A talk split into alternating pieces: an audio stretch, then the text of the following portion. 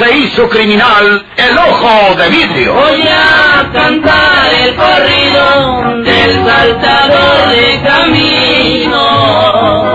La borrascosa juventud de Porfirio Cadena. Cómo perdió uno de sus ojos y por qué tuvo que seguir la vida criminal perseguido por sus poderosos enemigos. Una nueva serie campilana del escritor norteño, Don Rosendo Ocaña.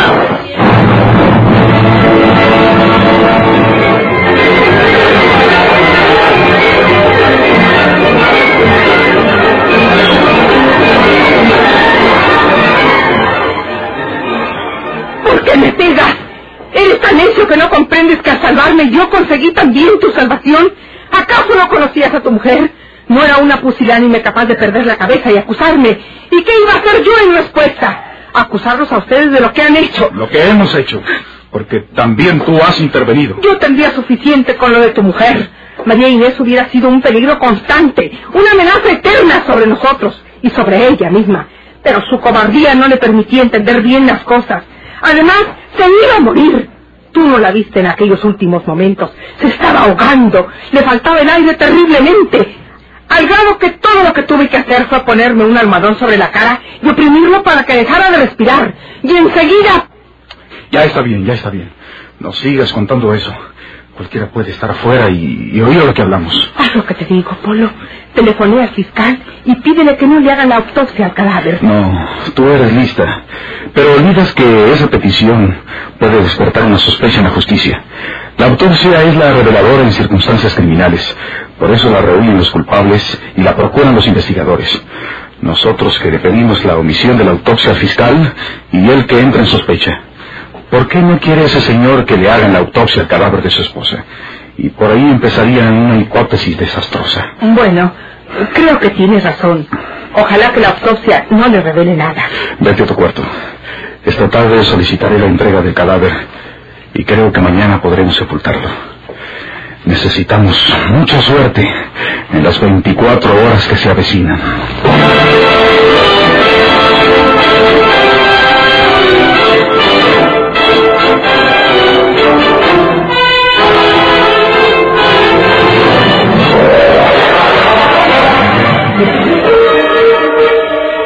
Abogado, la autopsia de María Inés García de Salinas. Aquí tienes el certificado. Gracias, doctor. Ujú. ¿Qué quiere decir esto, doctor? Un derrame, contracciones irregulares. ¿Por qué pusiste esto aquí? Tal vez no tenga importancia, pero también puede ser la pista de un delito. La autopsia revela que hubo un derrame provocado por una contracción que no corresponde a la asfixia simplemente. ¿Quieres decir que cuando la señora se hallaba grave, alguien puede haberla atacado para ahogarla? Exactamente. El alma puede ser equivocada. Esa contracción puede obedecer a una imprudencia de la enferma que se hubiera acostado boca abajo o que se tapara la boca con algo ya que las condiciones en que se hallaba con el pulmón lesionado no le era suficiente de nariz para respirar. Estaba con ella cuando murió alguna persona de quien se pueda sospechar, ya tienes trabajo para el rato, si no, pues habrá sido una falsa alarma. Veré eso, doctor. Nos veremos. Sí, sí. Porfirio Cadena, el ojo de vidrio.com.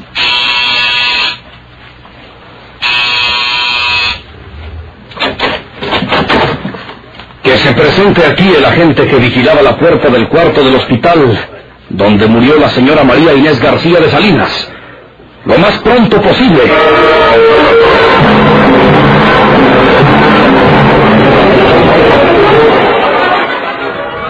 ¿Usted estuvo siempre esa mañana junto a la puerta del cuarto de la enferma? Sí, señor.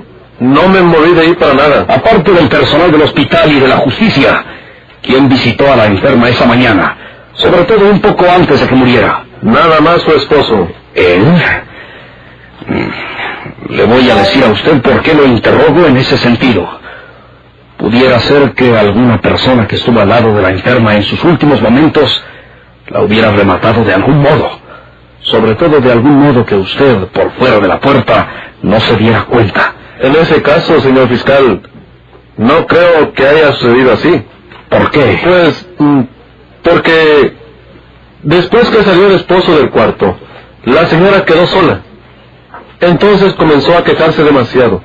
Yo abrí la puerta y me asomé. Y entonces ella me dijo, casi sin poder hablar, que llamara al médico porque se sentía muy mal. Yo no llamé al médico, sino que avisé al guardia del piso. Un practicante vino inmediatamente, prevenido con algunos medicamentos de emergencia. Pero ya la señora estaba muerta. Ah, Por eso digo que nadie estuvo a su lado en los últimos momentos, que haya podido hacerle daño. El esposo se marchó, y ella aún estaba viva. Fue después cuando pasó lo que le acabo de explicar. Por cierto que esperaba ser interrogado por usted. eh, sí, sí, es que no le había llegado su turno. Está bien. Si lo necesito de nuevo, lo llamaré. Puede retirarse. A sus órdenes, señor fiscal.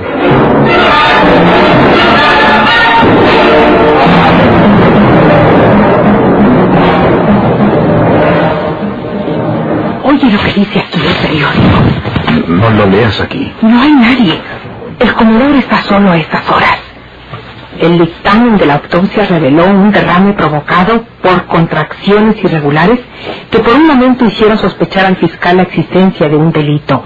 Pero al ser interrogado el agente policíaco que vigilaba la puerta del cuarto que ocupaba en el hospital Oxisa, declaró que ninguna persona estuvo junto a la enferma en sus últimos momentos, que el esposo de ella había salido, que la paciente quedó sola y comenzó a quejarse desesperadamente, y que entonces él se asomó al interior y ella le rogó que llamara al médico porque se sentía muy mal.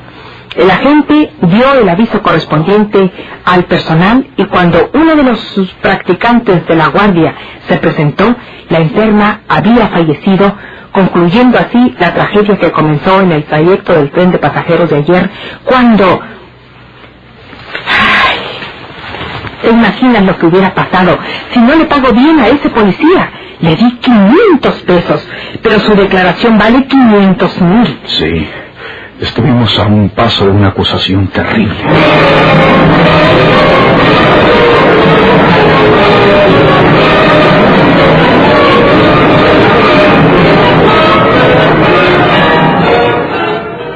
María Jesús. María Jesús. ¿Qué? Ven para acá, mujer. ¿Qué eres tú? Mira, mira lo que dice el periódico. Oye, y luego te digo una cosa. A ver, Murió la señora que se lanzó desde la plataforma del carro observatorio del Tren México antes de llegar a Querétaro, como informamos en nuestras ediciones anteriores. La señora Marina García Salinas que ha aumentado una señora que se llama Ancina María Jesús. sí. Es la mujer que era pariente de Juanita Tobar en San Pues, Luis. pues sí, pues yo leí en otro periódico que esa señora Marinés, cuando iban de viaje para México al, al llegar por ahí cerca de Querétaro, como dice aquí, se dejó caer desde arriba del tren para matarse, a según la noticia de antes. Pero mira lo que hizo otro. La autopsia reveló un derrame provocado por contradicciones irregulares que hicieron sospechar al fiscal la comisión de un delito. Pero la aclaración del policía que vigilaba en el hospital el cuarto de la enferma ponen claro que no hay fundamento para esa presunción. Esa tragedia tuvo al principio las apariencias de un crimen, pero la policía Querétaro ha llegado a la conclusión de que todo se dio al desequilibrio mental de la víctima. ¿Qué crees tú, María Jesús? Pues, eh, Yo todo esto lo que pienso. Va que mi mujer fue a aventar el tren para que se cayera y se matara. Y como no se murió el tancazo, la remataron en el hospital. Esa, esa mujer, es la que está en complicidad con el marido. Mataron a la tal Juan Tobar al dejarla caer por escalera de su casa, dando posibilidad en la silla de ruedas. Ellos tomaron el tren en San Luis. Acuérdate, el tren se fue para San Luis a investigar la muerte de Juan Tobar. ¿No te parece que en todo anda la más mandada de tu hermano Porfirio? Pero si mi hermano Porfirio está muerto. ¿Qué va a estar ese pelado? Yo sé lo que te digo, María Jesús. Acuérdate que yo también soy policía.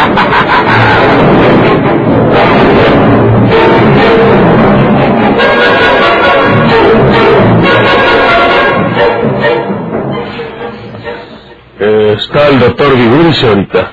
Él me está atendiendo. ¿De qué le está atendiendo? Eh, me puso un ojo artificial, señorita. Oh, mm, qué, qué bien quedó usted, señor. Lo vi cuando entró y no advertí nada extraño en su cara.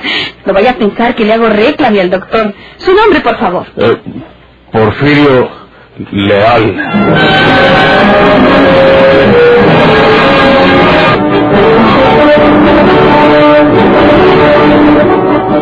Usted no había venido antes aquí al consultorio del doctor Viguri, señor Leal, ¿verdad? Eh, no, señorita. A mí me operó el doctor en la clínica. El viernes de la semana pasada me dio de alta, pero me dijo que ahora lunes viniera a verlo aquí. Ah. El doctor no tardará mucho en desocuparse. Tiene un paciente, pero ya hace rato que lo atiende. Póngase cómodo, señor Leal. Eh, muchas gracias, señorita. Usted debe ser de algún pueblo del estado, ¿no? Eh, pues sí, sí, señorita. ¿De San Luis? Este, no, no, señorita. De San Jacinto, del estado de Sinaloa. Ah, ya le había encontrado yo el tipo norteño, pero su apellido no es de Sinaloa. No, señorita. Parece que mi papá era de por allá, del estado de Nuevo León. De por allá es el apellido Leal, sí, señor. Usted me sacó luego el hoyito como tipo del norte. No, ¿Por qué hablo mal? Hablo como ranchero, como payo, ¿verdad? No hay ninguna afrenta a eso, señor Leal. Cada quien se conduce de acuerdo con lo mejor que sabe, con lo mejor que le han enseñado. ¿Qué culpa tiene quien no ha recibido la preparación que él hubiera deseado? Yo admiro a las personas del campo. Me cae simpática su fraseología original y francota. Yo les respeto. Son tan dignos como cualquier otra persona esmeradamente preparada. Muchas gracias por esas palabras, señorita. Yo ya le dije mi nombre, pero no sé el de usted. Victoria. Mi nombre es Victoria Torres, servidora. Gracias, señorita.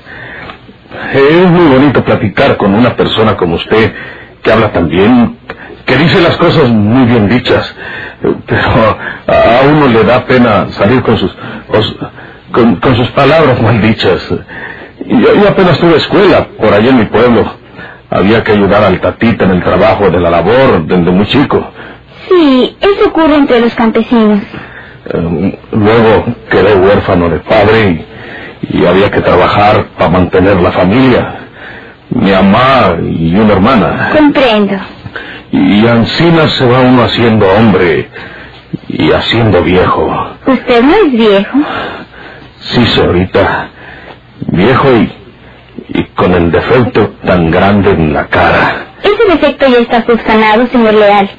De veras que ha quedado usted muy bien. Llevo más de tres años con el doctor Viguri. Aquí en su consultorio, él ha ido perfeccionando en cada caso su cirugía óptica. Pero le aseguro que usted ha hecho una obra maestra. Se necesita saber anticipadamente que lleva usted un ojo artificial para darse cuenta de ello. Pruébelo usted con cualquier persona. Dígale que usted lleva un ojo artificial y que adivine cuál es, si el izquierdo o el derecho, y verá usted cómo puede equivocarse. No se le nada extraño en sus ojos. De veras, señor Leal. Eh, Eso me anima, señorita. Eh, ¿Cómo dijo? Victoria, Victoria Eh, Torres. señorita Torres, eh, eso que usted me dice me gusta mucho. Eh, Estoy encantado de platicar con usted, eh, pero usted no dirá lo mismo porque, pues, yo no sé hablar. Yo, yo, yo soy un pame para hablar. No se preocupe por ello, ya se lo dije. Yo quisiera poder hablar bien, Ancina, como usted. Quisiera ser siquiera un, un poquito educado. No digo que un hombre ilustrado, pero siquiera para poder hablar correctamente. Querer es poder, señor Leal. Ya le dije que usted no es un viejo para que se abandone su destino. Usted puede luchar, usted tiene energías para triunfar. Como dice la frase, nunca es tarde. Si usted tiene recursos económicos, como lo supongo, puesto que se ha hecho una operación cara, pues Puede solicitar los servicios de un maestro, de un profesor, que le dedique un poco de su tiempo diariamente, en las horas libres para usted, y verá usted como en el término de algunos meses, si usted procura un buen aprovechamiento, obtendrá el vocabulario correcto que desea. ¿Y lo cree usted, así la señorita Torres? Es una medida lógica, señor Leal. Yo no conozco a nadie por aquí, y pues... Si usted gusta, señor Leal, yo puedo recomendarle un señor profesor que vive en la misma privada donde yo tengo mi departamento. Ese profesor tiene varios alumnos en el sentido que le acabo de explicar. Sí. Va a la casa de unos y otros van a su departamento y todos los días, con excepción de los festivos, les enseña sus lecciones. Todos son adultos. Se trata de personas mayores que desean aprender más de lo que saben o algo que no saben. Los honorarios del profesor Sauceda son uno de estos. Yo le puedo presentar con él. ¿Cuándo, señorita? Cuando usted quiera, señor Leal. Vive en la colonia de Santa María la Ribera, por las calles del Cedro. Le voy a anotar mi dirección para que la conserve. El día que quiera vaya usted. Que sea después de las seis de la tarde, cuando yo estoy en casa. Es usted muy buena conmigo, señorita Torres.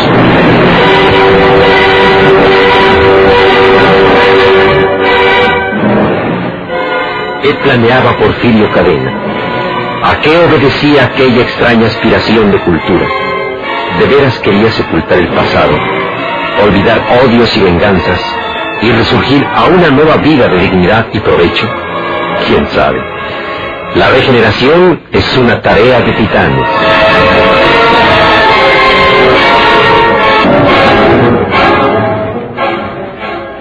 ¿Van a llevar los restos de la señora a San Luis? Eh, No, señor. No, señor fiscal. Eh, La sepultaremos aquí en Querétaro. Eh, Por lo pronto, no podemos hacer el traslado a San Luis. Sería un gran trastorno para nosotros. Más tarde veremos la forma de exhumar sus despojos y, y sepultarlos allá. Comprendo. Bien. Pues queda cerrado el expediente que iniciamos para la investigación de esta tragedia de su hogar, señor Salinas. Sí. Admiro su conformidad. En estos casos es lo mejor. Eh, gracias. Así es que usted, señor, a San Luis. Y usted, señorita Leiva, hacia Durango con su familia, ¿verdad? No, no, señor fiscal. He cambiado mi parecer. No nos separaremos porque nos vamos a casar. ¿Cómo? ¿Se, se van a casar ustedes? Pues, eh, Eh, parece una falta de respeto al cadáver de la señora, ¿verdad, señor fiscal? Podríamos haberlo ocultado, pero lo que es honrado no debe hacerse ocultamente. El señor queda solo en su casona. Yo conozco como mis manos todo el trajín de su hogar. Me pide que me quede, que no lo abandone. ¿Quedarme sola con él? ¿Qué diría la sociedad? ¿Qué pensarían las amistades? Entonces él me pide que me case con él. Sí, ello es necesario para que me quede. no hay amor de por medio, señor fiscal. Es una agradable conveniencia. sí, sí. De todas maneras hablarán. Sobrará quien diga, se casó con su ama de llaves y agregará lo que le plazca. Es imposible darse un a gusto y dárselo al mundo. es cierto. Bien, les deseo una completa felicidad y buen viaje. Gracias. gracias.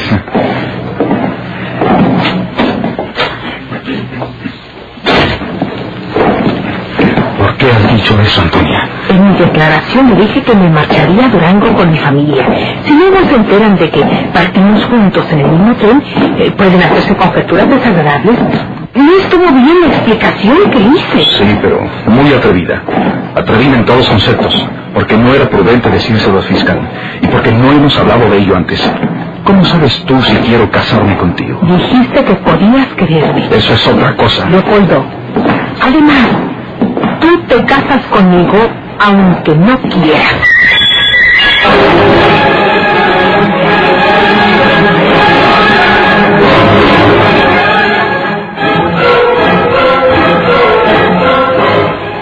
Ah, María Jesús, nunca has querido decirme dónde guardas el dinero. ¿Para qué? Usted tiene mucho, don Florencio. ¿No necesita el mío? Pero, pues, entre marido y mujer, no está bueno que haya sus secretos. Ya será harto dinero el tuyo, porque a la herencia tiene que verse el acumulado lo que recibes cada año de las cosechas. ¿No quieres decirme dónde guardas esa fortuna, María Cruz? No. Cuando me esté muriendo, entonces le digo dónde puede hallar ese dinero, don Florencio. y dale con Florencio. Álgame Dios, hombre. Pues yo no puedo decirle de otro modo, pues qué. Y voy a la cocina porque tengo los frijoles en la lumbre. ¿Dónde tendré sentados esta comida?